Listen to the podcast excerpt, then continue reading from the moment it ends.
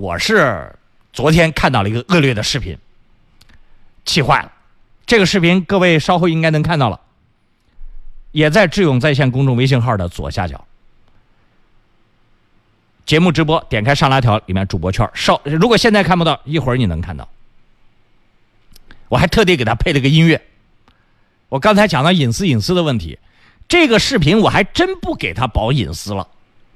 投诉人我可以保护隐私啊，投诉人，我们一个智勇在线的微信好友，把他的行车记录仪拍下来的，前面有一款电动汽车，蔚来这个车还挺贵的，一个女司机也是个女司机。在一处等红灯的位置，不知道是堵车还是等红灯，在高架桥下。他在最左侧，你猜他干嘛了？好，卖个关子，不告诉大家了。你猜他在那个左侧那个地方干什么？那个视频大家一会儿可以看到，你看完之后就知道那个这个女司机开的车也不便宜，长得呢。这个虽然看不清楚，但是起码从穿着上还干干净净的，怎么能做出这么这么脏的事儿呢？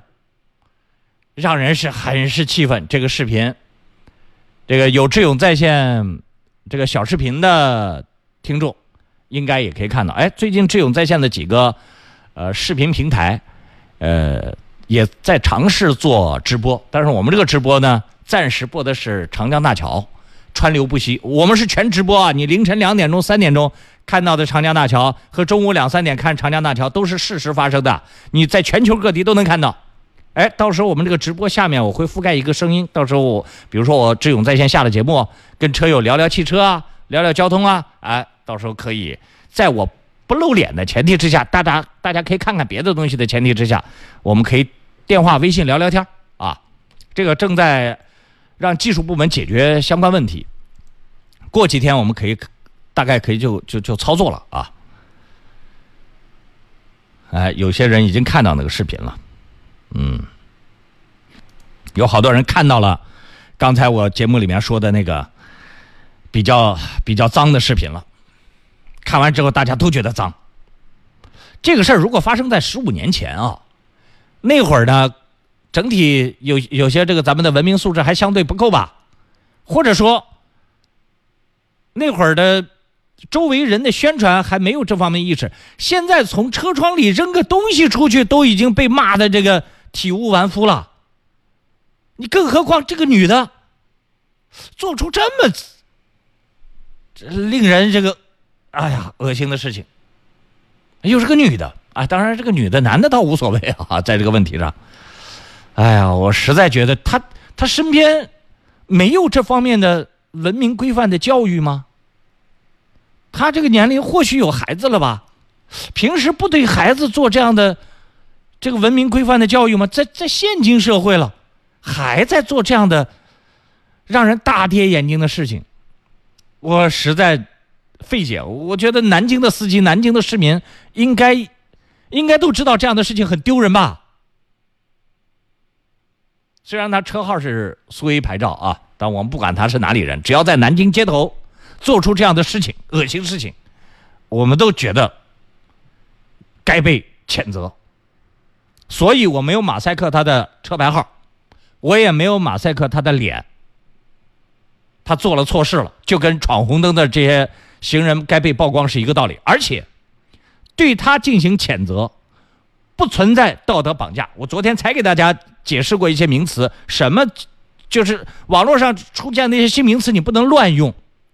公序良俗，大家公认的道德标准，就不存在道德绑架。像这个视频当中那个女女子车主的这种做法，按照任何一个地方的公序良俗，她都是要给要被谴责的。哪些地方是道德绑架？比如说。你们村儿结婚送彩礼是送一万块，另外一个村儿送彩礼是送两万块。好，送两万块彩礼的人谴责送一万块的钱的彩礼，送一万块钱的彩礼的人谴责送两万块钱彩礼。你们这个叫道德绑架，因为在这个认知上大家没有标准。那么有标准的就不是绑架啊！再给大家解释一下名词，包括。什么有好多人讲叫既得利益者这个词儿，也好多人会乱用。不是出个词儿没事儿就把它随便安装位置，安装错了之后你们会很不好看，很丢人的啊！还有有人还不知道怎么看视频。你添加“智勇在线”这四个中文字的公众微信号之后，左下角有个节目直播，用手指头点啊，一点它出现一个上拉条，上拉条里面有个主播圈好，一点进去，有的已经有在南京 APP 的朋友，那他就可以顺利的直接看了。有一些还没有在南京 A P P 的人呢，可能是不是要下载在南京 A P P 啊？有的不需要下载啊，可以直接看。但有的手机的它，呃，它的这个软件要求更复杂一些，它可能要让你下载在南京 A P P。在南京也是我们南京广广电的正规的 A P P，你下载下来没有问题，而且它里面的好多功能也非常好，你就可以看到这个视频的相关情况了。这个女司机呢？哎呀，我也不找他了，他自己应该能看得到。我再找他太丢人了，我也我也没法处罚他。按道理讲，城管是能够罚他的。哎呀，要不要让城管罚一罚他呢？城管找车号有点难。算了，这个小小事儿就不复杂了。他周围的人看到他这么做，实际上他的压力已经很大了啊。这个叫妈妈的人留言说要罚要罚，罚不了多少钱。这个城管费那么大劲儿去找他的车号，找他的人，这个有点复杂啊。王一鸣说说哈哈，昨天第一时间第一时间我就看到勇哥发的这个视频了。那你肯定是有我的这个什么微博啊，什么这各类账号啊。